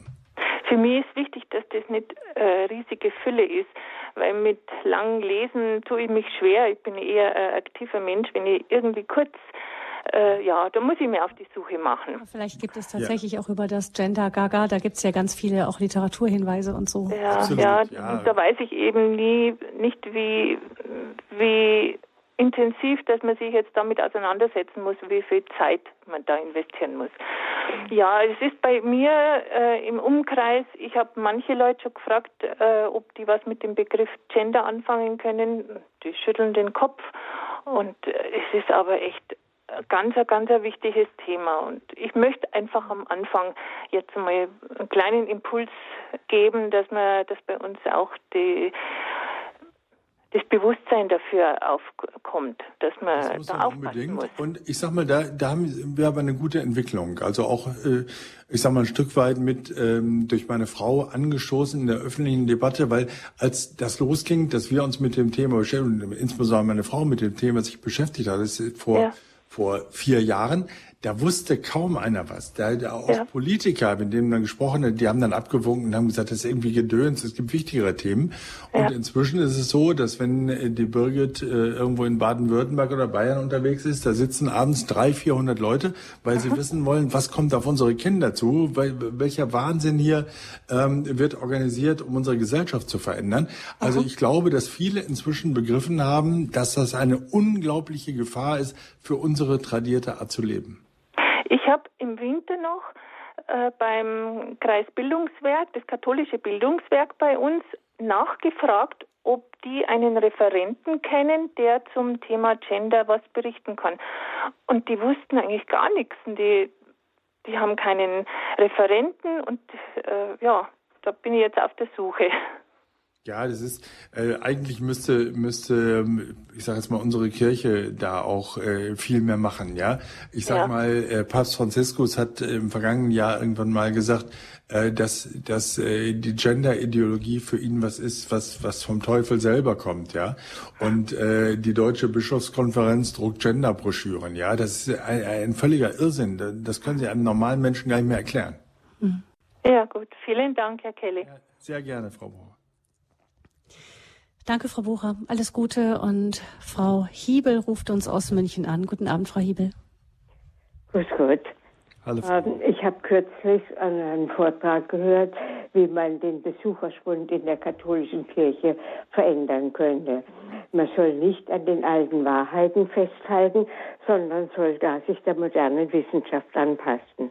Zum Beispiel, dass Maria Jungfrau war vor und nach und, und nach der Geburt. Das ist wissenschaftlich nicht zu erklären. Das muss man also revidieren. Hm. Und das zeigt mir, dass man gar keine Ahnung mehr hat, was eigentlich Religion ist. Hm. Denn die Frage, was, ist, was, die Menschen langfristig fehlt Gott, auch nicht. Da ist Gott auf die Seite geschoben und die Menschen zimmern sich ihrer Religion, wie sie wollen. Hm. Und das also, wird im, im öffentlichen Radio, habe ich das gehört. Wir haben ja noch drei Kinder, die in die Schule gehen und natürlich auch katholischen Religionsunterricht haben. Und ich frage dann immer, wenn, wenn ich die Kinder dann abhole von der Schule oder so und sage, was habt ihr denn gemacht heute und so. Äh, in der Regel antworten die mir, dass über Gott gar nicht gesprochen wird und über die Lehre, sondern es wird in soziale Fragen, ja, miteinander, die Gesellschaft muss zusammenwachsen und so weiter. Und ich, wenn ich dann sage, ja, fiel mal der Name Jesus oder so, nee, war heute gar nicht dran im Unterricht. Hm. Und ähm, was ja auch noch dazu kommt, ist, dass ähm, man, ich glaube, solche Ratschläge, wie Frau Hiebel sie gehört hat im, im Radio, ähm, das hört man häufiger, aber es ist auch die Frage, wo stehen denn die jungen Leute, die in der Kirche sind? Und da erinnere ich mich daran, auch wie das damals bei Papst Johannes Paul II. war, ähm, wie sehr da einfach gerade junge Menschen ihm wirklich fast wie eine Vaterfigur äh, geliebt haben, verehrt haben und also, so. Und dass das in der Öffentlichkeit echt gebraucht hat, lange Zeit gebraucht hat, bis man das überhaupt mal wahrgenommen hat. Und dann irgendwann spätestens zur Beerdigung wurde dann klar, dass dieser Papst, der von den Medien so gescholten wurde, ja. offensichtlich im Volk und gerade bei den jungen Leuten doch sehr viel Erfolg hatte. Ich selber bin ja konvertiert und bin ähm, beim Pontifikat von Johannes Paul II. Äh, katholisch geworden. Und die Initialzündung war tatsächlich äh, der erste Deutschlandbesuch äh, dieses herausragenden Papstes, der mich als damals noch Evangelischen äh, vor dem Fernsehen stundenlang gefesselt hat, wie ich die Messen gesehen habe, die Liturgie, was ich alles gar nicht kannte von zu Hause aus. Äh, und das war der erste Schritt auf einem Weg dann über mehrere Jahre, wo ich dann irgendwann gesagt habe, ich möchte gern katholisch werden. Und um auch das mal zu sagen, weil man ja immer relativiert, äh, wenn man sagt, dass man katholisch ist. Ich habe den Schritt bis heute nicht eine Sekunde bereut. Hm. Und eben da sind ja oft, also wenn es darum heißt, wie kann man die Kirche, die Kirchen wieder voller machen, ähm, ich meine, wenn die Methoden, die einem oft der katholischen Kirche oft empfohlen werden, wenn man die anwenden würde, dann würde man ja quasi eine evangelische Kirche werden. Und man da sieht es auch nicht besser aus. Genau, es sieht da gar nicht besser aus und äh, man ja, in der, wenn man das so sagen kann, wir sind ja Gott sei Dank Weltkirche, aber in der deutschen katholischen Kirche ist das Bestreben in der Leitung unübersehbar, dass man gerne irgendwie evangelischer werden will.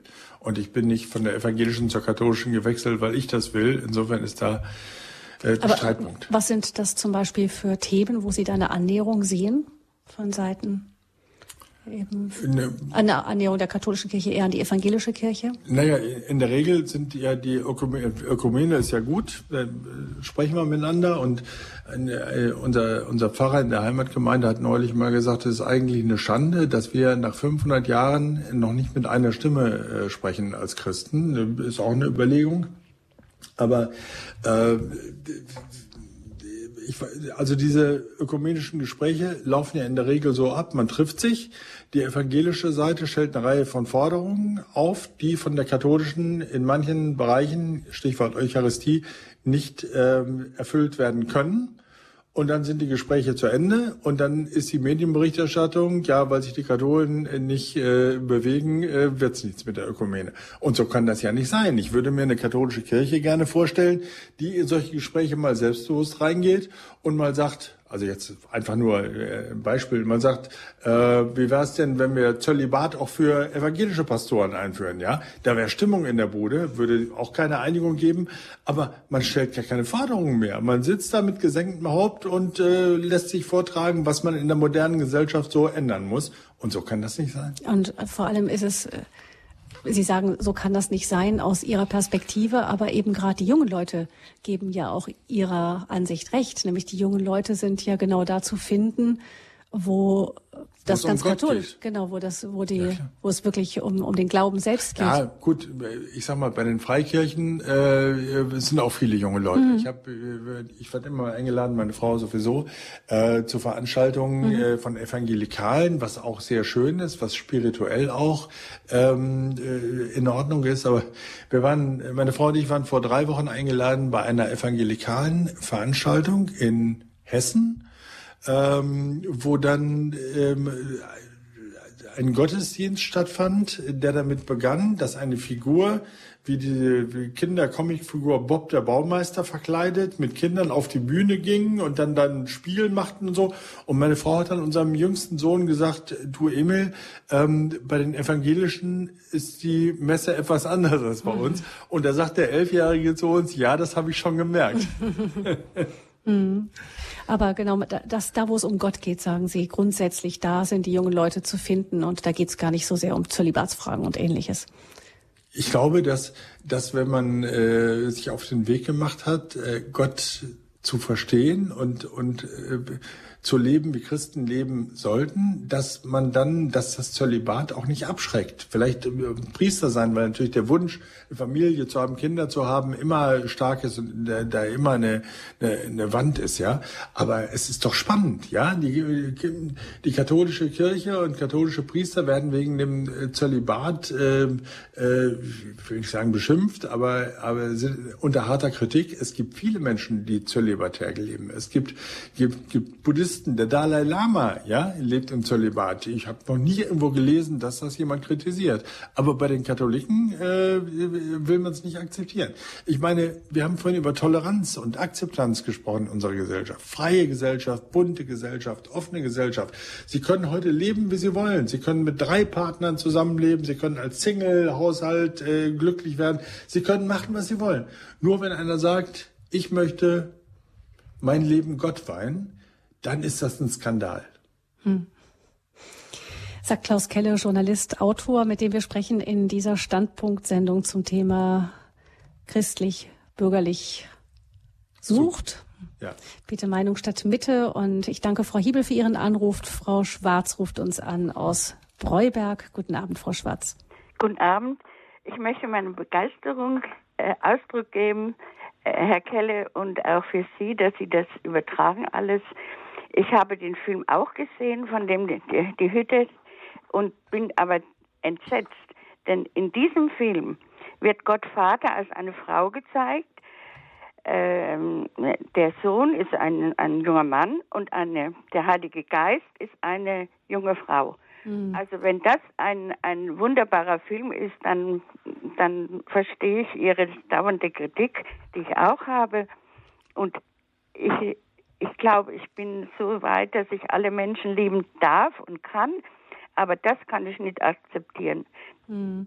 Also entschuldigen Sie, ich, ich möchte Ihnen den, äh, das Buch schenken ich habe es nämlich hier auch geschenkt bekommen bei der, beim. Äh ja, das ist das, Frau Schwarz. Ich also ich glaube da, da über das Buch da, da, da könnte man ja fast eine eigene Sendung langsam machen zu. Aber ähm, das ist sicher. Ich kann mir vorstellen, dass das bei manchem erst einmal stupft, wenn wenn da die Dreifaltigkeit dargestellt wird in einer sehr eigenwilligen Art und Weise mit ja. einer, ich glaube einer einer schwarzen Mama sozusagen als Gottvater. Ähm, das ist natürlich auch eine eigenwillige Interpretation des Autors, aber ich vermute, dass er was ganz Bestimmtes damit rüberbringen würde. Aber die Empfehlung ist es, sich vielleicht anzuschauen, um sich ein eigenes Bild davon zu machen. Danke ja, für Ihren Anruf, Frau Schwarz. Alles Gute, auf Wiederhören. Und Herr Beckmann ruft uns an aus Kirchhundern. Grüß. Kirchhundern, sehe ich richtig, ja? Herr Beckmann, grüß Sie, guten ja, Abend. Aus Kirchhundern im Sauerland. Wunderbar.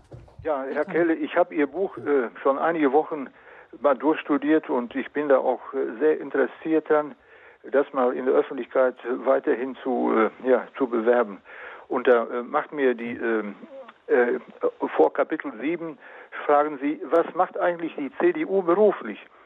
ja, das stimmt. Die Frage stelle ich mir in der Tat. Ja, und das, äh, und das habe ich mal in einer CDU-Versammlung, ich bin auch Mitglied, und äh, es wird immer schwieriger, äh, das, was man zum Beispiel den Lebensschutz oder auch in der Woche für das Leben zu begeistern und die eigentlich die, die Ideale, die wir früher in, in, in unserem Parteiprogramm noch hatten, ja. Familienpolitik und so weiter, die finden wir nicht mehr. Die finden wir dann bei der AfD. Und über, über die Inhalte dieser Partei wird dann einfach nicht mehr diskutiert, sondern sie auf, als rechtsradikal hingestellt. Und ich merke immer mehr, die sich damit befassen, dass sie auch Fragen haben, ja, wieso kommt das, dass man da äh, so einseitig sieht? Und Kampf gegen rechts als Geschäftsmodell, ja. eine Antwort darauf. Mhm. Ja, also wenn ich das richtig sehe, Sie sind im Sauerland, ja? Ja. Ja, ich komme ja aus Ostwestfalen, bin also quasi Ihr Nachbar und Parteifreund. Ich weiß, dass es da bei Ihnen in der Ecke äh, schon noch CDU-Verbände äh, gibt, die so ticken, wie unsere alte CDU war. Oder sehen Sie es anders? Ja, es also, gibt auch, äh, wir haben auch eine CDL-Gruppe im Kreisverband Olpe, die, da versuchen wir noch äh, ja, etwas äh, noch zu vergrößern und äh, Einfluss zu nehmen. Also ich, ich will mal versuchen, auf Ihre Frage zu antworten. Ähm, ich habe, äh, ich werde viel gefragt, äh, warum gehst du nicht zur AfD? Und dann kann ich auch begründen, warum ich nicht zur AfD äh, gehe, obwohl es natürlich immer Schnittmengen gibt. Und es gibt natürlich immer Leute, ja ich sag mal, jemand, der in der CDU war und wechselt dann die AfD, der ist ja nicht durch, den, durch das äh, äh Eintrittsschreiben automatisch ein Rechtsradikaler. Ja. ja da gibt's wie in jeder Partei, da gibt's Leute, die sind gut, die gefallen mir, da gibt's Leute, die sind furchtbar, gefallen mir nicht. Und letztlich komme ich zu dem Schluss, dass die AfD für mich persönlich nichts ist. Ich denke, wir müssen als CDU-Leute, äh, wenn wir die Gesellschaft verändern wollen oder wie ich immer so sage, wenn wir unser Land zurückhaben wollen, dann müssen wir die CDU verändern. Ja. Und das ist in einem Wahljahr nicht möglich. Ja, weil natürlich jetzt ist angesagt elf Minuten Klatschen für Angela und die wird auch gewählt. Davon gehe ich fest aus. Aber um 18.01 Uhr am 24. September müssen die Weichen für die Zukunft gestellt werden. Und letztlich es gibt ja Abgeordnete, es gibt Kreisverbände, die eher konservativ sind. Ja, ich habe, ich war, war mit meiner Frau im Januar bei einer Veranstaltung der CDU in Augustdorf im schönen Lippe. Ja, da, da fing die Veranstaltung damit an, dass erstmal ein Pfarrer zehn Minuten erklärt hat, wer Jesus Christus war. Und dann gab's ein Essen und dann wurde die Nationalhymne gesungen und so. Da habe ich gedacht, das ist meine alte CDU. Ja, die ja. gibt's aber vielerorts nicht mehr. Aber, aber ich habe den Kampf nicht aufgegeben. Ich glaube auch, dass es ähm, für die Zeit nach Merkel ähm, äh, vielversprechende Leute gibt, die ähm, auch auch, sagen wir mal, einen konservativen Markenkern noch haben. Aber im Moment, ja, jetzt im Wahlkampf passiert überhaupt nichts. Hm. Ja, ich glaube, da haben wir schon einiges von den Internern der CDU gehört. Wir machen jetzt natürlich keine Wahlwerbung hier direkt. Ich vermute aber, ähm, Herr Kelle, das, was Sie sagen, das kann für jede Partei irgendwo gelten, nicht? Dass man versucht, ja. den Kern herauszufinden von dem, was einem persönlich wichtig ist wir, wir, hatten ja lange mhm. Zeit ähm, das Phänomen äh, sinkender Wahlbeteiligung. Mhm. Das hat sich in letzter Zeit geändert, weil viele Leute aus dem Nichtwählerlager kommen zurück, weil sie sagen, hier passieren gravierende Dinge, Stichwort Flüchtlingskrise, ähm, wir müssen wieder irgendwas machen. Aber das war damals so, dass es die Unterscheidbarkeit nicht gab. Mhm. Ja, Demokratie lebt vom Streit von Meinungen und dann entscheiden die Leute letztendlich, in welche Richtung soll es gehen. Mhm. Und wenn sie dann aber ob es um Flüchtlinge geht, um Integration geht, um äh, die Bundeswehr geht, um Atomausstieg geht, um Home geht, alles, wo, wohin Sie schauen, sehen Sie Einheitsbrei. Es gab auf dem Höhepunkt der Flüchtlingskrise Anfang 2016 eine Umfrage, wo 77 Prozent der Deutschen gesagt haben, wir möchten keine weitere Zuwanderung in unser Land aus dem muslimischen oder islamischen Kulturkreis. 77 Prozent der Deutschen. Und im Deutschen Bundestag über 600 Abgeordnete war nicht ein einziger, der diese Meinung vertreten hat. Ja, dann suchen sich die Leute halt eine neue Partei. Hm.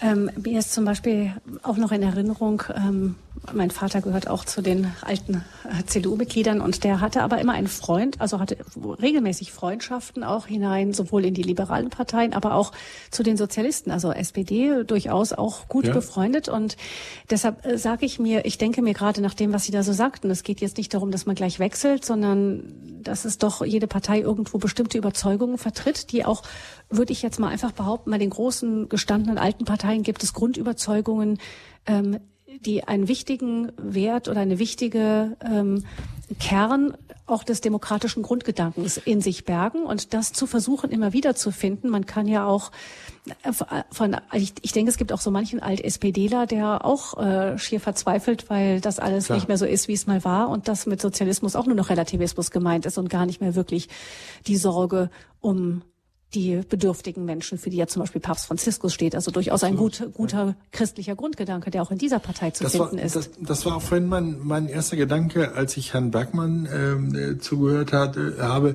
äh, der ja das Beispiel mit der Familienpolitik brachte. Und ich muss sagen, wir haben mal eine Analyse gemacht der familienpolitischen Teile in den Programmen der großen Parteien in Deutschland. Und man muss da wirklich sagen, wenn man das liest bei der CDU, dann ist das aus meiner Sicht das für Christen wirklich beste Programm in der Familienpolitik. Da wird noch klar gesagt, Ehe ist Vater, Mutter, äh, Familie ist Vater, Mutter, Kind, Ehe ist Mann und Frau. Da ist ganz klar gesagt, wie wir das definieren und absolut kompatibel mit christlichen Überzeugungen. Im Gegensatz zu allen anderen der großen Parteien, die völligen, es gibt, gibt da welche, da wird Ehe gar nicht mehr genannt im Parteiprogramm. Ähm, also auch das ist eine Entwicklung, wo man sagt, ohne die CDU, ohne Wahlwerbung zu machen, ohne die CDU wird man die Gesellschaft nicht wieder ändern können. Hm. Also da geht es um die Kernüberzeugungen, ja. die auch, würde ich auch mal sagen, auch den, den Vätern des Grundgesetzes ja irgendwie ähm, ein wichtiges Anliegen waren. Sonst hätte man das im Grundgesetz ja damals auch nicht so festgeschrieben. Klar. Dankeschön, Herr Beckmann, für Ihren Anruf. Alles Gute, viel Schwung Ihnen für alles, was Sie vorhaben. Und ich begrüße Herrn Netter, der uns aus Eichstätt anruft. Guten Abend, Herr Netter. Guten Abend. Eine hochinteressante Sendung heute Abend. Ähm, ich wollte schnell drei Dinge reinwerfen ähm, wegen Gender, weil die eine Frau angenommen Es gibt ein kleines ein Heftlein von Kirche in Not. Ich glaube, das gibt es sogar. Mhm. Mhm. Das kenne ich auch. Das ist gut. Die Gender-Ideologie nochmal so kurz zusammengefasst für. Ja. Für also, Kleinleser. Also, Dankeschön als Tipp. Genau, ein Kirche in Not, da kann man hinschreiben. Normalerweise bekommt man die Heftlein direkt dort. Ja. Mhm. Kirche in Not, genau. Das war das eine. Dann das andere, ich glaube, ähm, was was ich denke, also wir haben eine Art Christ Christanophobie oder so ähnlich, also wie, wie Homophobie, Christanophobie, also eine Angst vor dem Christentum, vor Christus, meine ich irgendwie, das festzustellen. Mhm. Das ist eine richtige Angst, eine richtige Phobie irgendwie. Oh Gott, das Christentum, wie furchtbar. Mhm. Vor allem der Katholizismus, wie furchtbar, wie grauenvoll. Und dann äh, noch etwas, ähm, was in diesen Diskussionen immer, wir werden immer begrenzt auf gewisse Themen, auf Empfängnisverhütung, auf Homosexualität, auf äh, Zölibat und auf so weiter. Ja. Ich denke, wir sollten gar nicht mehr darauf eingehen, sondern auf die wesentlichen Themen hinkommen, was den Menschen wirklich interessiert. Also was ist äh, mit Tod, was ist nach dem Tod und so weiter. Ich, wir müssen auf mhm. diese Themen draufspringen und das andere völlig weglassen. Wir auf diese Diskussion mit Journalisten oder was gar nicht mehr drauf eingehen. Das ist völlig wurscht. einfach durchstarten irgendwie. Ja, aber, ja so einfach ist das ja nicht, weil wir, wir können ja als äh, katholische Christen, als Gläubige, wir können die Themen äh, in der, in der, wenn man es verbreiten will, unsere Meinung, können wir ja nicht selber bestimmen. Ja, das heißt, da ruft ja die, die äh, Redaktion eine Talkshow ruft ja an und sagt, ich möchte gerne einen katholischen Vertreter zum Thema Homosexualität. Und dann sagen sie, ja, aber ich möchte lieber sprechen über ähm, die, die heilige Dreifaltigkeit. Und dann legt der Redakteur auf. Da kann man sagen, ja, ist mir egal, dann erzähle ich es eben meinen Nachbarn. Aber ich sage mal, wenn wir, wenn wir auf Dauer als Katholiken und als Christen oder auch als Konservative, wenn wir eine Wirkung haben wollen, dann müssen wir sehen, dass wir möglichst viele Leute erreichen. Und da müssen wir auch mal in die saure Zitrone beißen und mal in so eine Sendung gehen, einfach weil wir dann da sitzen und weil wir dann sprechen können zu einem großen Publikum. Und ver äh, vermissen Sie da, ich meine, manchmal ist es ja so, dass dann wirklich auch irgendwie gestandene Laien da stehen, die aber vielleicht gar keine offizielle Beauftragung der Kirche haben, weil einfach die Journalisten offensichtlich lange rumgefragt haben und einfach keinen offiziellen Kirchenvertreter gefunden haben für diese Talkshows. Ja, das ist so. Das, das äh, treibt mich auch um. dass, dass äh, ja, ich sag's mal hart, dass eine gewisse Feigheit festzustellen ist. Bei unangenehmen Themen ist es wirklich, ich weiß das von, von äh, Fernsehredaktionen, äh, dass die größte Mühe haben, ähm, Leute zu finden, die ihren Standpunkt vertreten. Weil, weil Bischöfe gehen in Talkshows zum Thema Homo-Ehe überhaupt nicht mehr. Ja, Wobei, weil sie wissen, da können sie sagen, was sie wollen, sie verlieren auf jeden Fall. Genau, das ist ja vielleicht auch der Punkt, ähm, dass man sich oft auch ähm, äh, ja eine große Mühe hat, da in diesen in diesen Diskussionen überhaupt ein vernünftiges Wort unterzubringen. Man hat ja manchmal das Gefühl, wenn man da solche Diskussionen verfolgt, also ich bin, äh, bewundere Ihre Frau sehr, die da die Schlagfertigkeit besitzt, dann auch ähm, das richtige Wort auf dazwischen zu werfen. das kann ja auch nicht jeder. Durchsetzungsfähigkeit. Genau, nicht, nicht jeder hat diese Fähigkeit, auch nicht unbedingt jeder Bischof ist mit dieser Fähigkeit geboren, in einer solchen Diskussion ähm, die Sache so auf den Punkt zu bringen, dass er hinterher nicht einfach nur alle über ihn herfallen, ja, aber äh, es gibt ja diesen schönen alten Spruch, wenn man keine Hitze verträgt, kann man nicht in der Küche arbeiten. Mhm. Und äh, so ist das auch. Wir, wenn wir in der katholischen Kirche in Deutschland nur sehr wenige oder gar keine Leute haben, die solchen Meinungsstreit äh, äh fundiert führen können, dann müssen wir welche ausbilden oder müssen eben bei der Auswahl von Leuten auch drauf schauen, dass wir jetzt ein paar haben. Ich meine, äh, ich treffe ständig Leute, die sich erinnern an die Zeiten von äh, Bischof Düber. Ja, die sagen, das war noch ein Haudegen, der hat sich getraut und der hat mit, mhm. mit, mit Alice Schwarzer gezofft über solche Themen und so weiter. Ja, wer, wer zofft sich denn katholisch heutzutage von unseren Bischöfen im deutschen Fernsehen? Mhm. Ja, es wird ja oft beklagt, dass man auch dann als Gesprächsgast oft sehr, oder als Gesprächspartner oft sehr unfair behandelt wird auch oder, oder erleben Sie das gar nicht mal so unbedingt? Haben Sie schon das Gefühl, dass man durchaus seine Meinung sagen kann? Das Gefühl habe ich, ähm, wobei es mich wenig betrifft, ähm, sondern im Endeffekt weiß ich es natürlich von meiner Frau, die ja von Plasberg, Maischberger, bei allen möglichen Leuten, also bei, bei fast allen schon gewesen ist. Und es ist tatsächlich so, dass sie, dass sie sagt, äh, es gibt welche, die sie fair behandeln.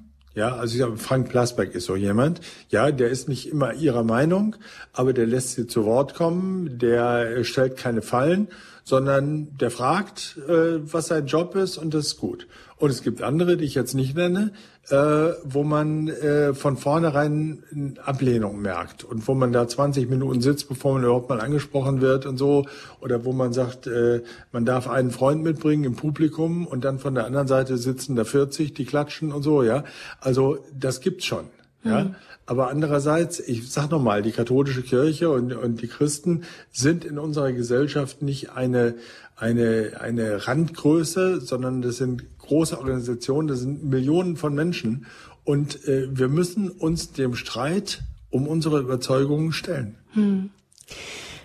Es gibt da ja ähm, in Deutschland schon auch eine spezielle Situation, dadurch, dass die, dadurch, dass Staat, Kirche, ähm, mhm. die Verträge, die es da gibt, da, dass die Kirchensteuer vom Staat ähm, ja. eingetrieben wird zum Beispiel oder auch irgendwie eine, das, das kann man kaum einem, einem Katholiken aus einem anderen Land erklären, dass ja. man bei uns, wenn man aus der Kirche austreten muss, ähm, sich bei der Steuer abmelden muss und gar nicht mal zum Pfarrer gehen muss dafür. Der Wahnsinn. Ähm, ja. Also eigentlich eine, eine ganz eigenwillige Verquasung. Ich, wenn ich es richtig weiß, stand da die durchaus gute Absicht der Verfassungsväter damals dahinter, ähm, dem Sta der Gesellschaft, der deutschen Gesellschaft ein gutes christliches Fundament zu geben, das nicht mehr so leicht zerrüttet werden äh, sollte, wie, wie das eben mit der, dieser fürchterlichen Erfahrung zur Hitlerzeit der Fall war. Und auch sondern da hatte man das Gefühl, dass die Gesellschaft konnte wie ein, ein Fähnlein sich im Winde drehen und man wollte das verhindern und deshalb gute, äh, gute Anker setzen mit der katholischen und der evangelischen Kirche rechts und links sozusagen. Ähm, wir haben durchaus auch viele Vorteile, wenn ich daran denke, dass ich meine Kinder auf eine katholische Schule schicken kann, ohne ein hohes Schulgeld zu zahlen. Dann ja. ist das Luxus. Ich Absolut. weiß, in Italien, viele Familien, die ich kenne, würden furchtbar gerne ihre Kinder auf katholische Schulen ähm, schicken, aber sie haben das Geld schlicht und einfach nicht dafür. Deshalb müssen sie auf staatliche gehen. Also wir beklagen uns als Katholiken vielleicht manchmal auch auf einem hohen Niveau, nicht, weil wir manchmal gar nicht so im Blick haben, was es auch für Vorteile bringt. Ähm, auf der anderen Seite hat ja Papst Benedikt ähm, sehr, sehr, deutliche Worte gefunden ja. bei seinem Besuch in Freiburg, um auch die Problematik, die damit zusammenhängt, auch ich in glaube, Worte zu fassen. Ja. Ich glaube tatsächlich, dass äh, bei allen Vorteilen, die ähm, die Kirchensteuer bietet, auch was, was die, das Erhalten von Kulturdenkmälern ist und ich gönne auch den Bischöfen ihre ihre Dienstwagen und so weiter, das ist alles alles schön und gut, aber ich fürchte und äh, ich sehe Anzeichen dafür, dass es in, in ich glaube, es gibt es nur in Deutschland und Österreich, äh, die, die, die System der mhm. staatlichen Finanzierung, ähm, dass es zu einer Verwässerung äh, unseres Glaubens und unseres Auftrages äh, führt. Und Papst Benedikt hat das in seiner Freiburger Rede da im Konzerthaus äh, äh, großartig formuliert, äh, wo er gesagt hat, wir müssen uns ein, ein Stück weit er hat, glaube ich, entweltlichen gesagt. Ja, er mhm. sagt, wir müssen nicht ganz raus, aber wir müssen klar definieren, was ist unser Auftrag. Ja, und äh, es gab ja damals ähm, die, den, den Streit um den Weltbildverlag, der, ähm, sagen wir sehr vorsichtig, äh, äh, aus Kommerzgründen das Christliche an die Seite geschoben hat und äh, Kommerz gemacht hat mit Dingen, die nicht jetzt unbedingt äh, wir beiden uns als katholisch vorstellen würden. Ähm, also ich, ich habe ein Problem damit. Wir hatten ja die Debatte ums Betreuungsgeld auch. Und das Betreuungsgeld, äh, was dann äh, leider wieder abgeschafft wurde, das war ja dafür, dass man sagt, wir, wir möchten, auch wenn es nur 150 Euro waren, wir möchten Familien und insbesondere Frauen, die in den ersten zwei Jahren ihre Kinder selber erziehen wollen und die ersten Schritte miterleben wollen, geben wir ein kleines bisschen Geld zur Hand, äh, damit sie nicht in die Krippen gehen müssen, sondern damit sie zu Hause bleiben können. So, was ist passiert? Der katholische Caritasverband meldet sich öffentlich zu Wort und ist gegen Betreuungsgeld und für Krippenausbau. Warum sind sie das? Weil da Millionen Fördergelder abzugreifen waren, denn die Caritas betreibt auch Krippen. Ich will das gar nicht bewerten. Ich will gar nicht sagen, dass das schlecht ist, was die da machen oder so. Die machen mit Sicherheit, viele machen da großartige Arbeit. Aber ich sag mal, dass die Erziehung der Kinder erstmal die Eltern machen und erstmal die Mütter machen, das sollte katholischer Standpunkt sein. Und da ging es ums Geld und dann ist, war das plötzlich weg. Hm.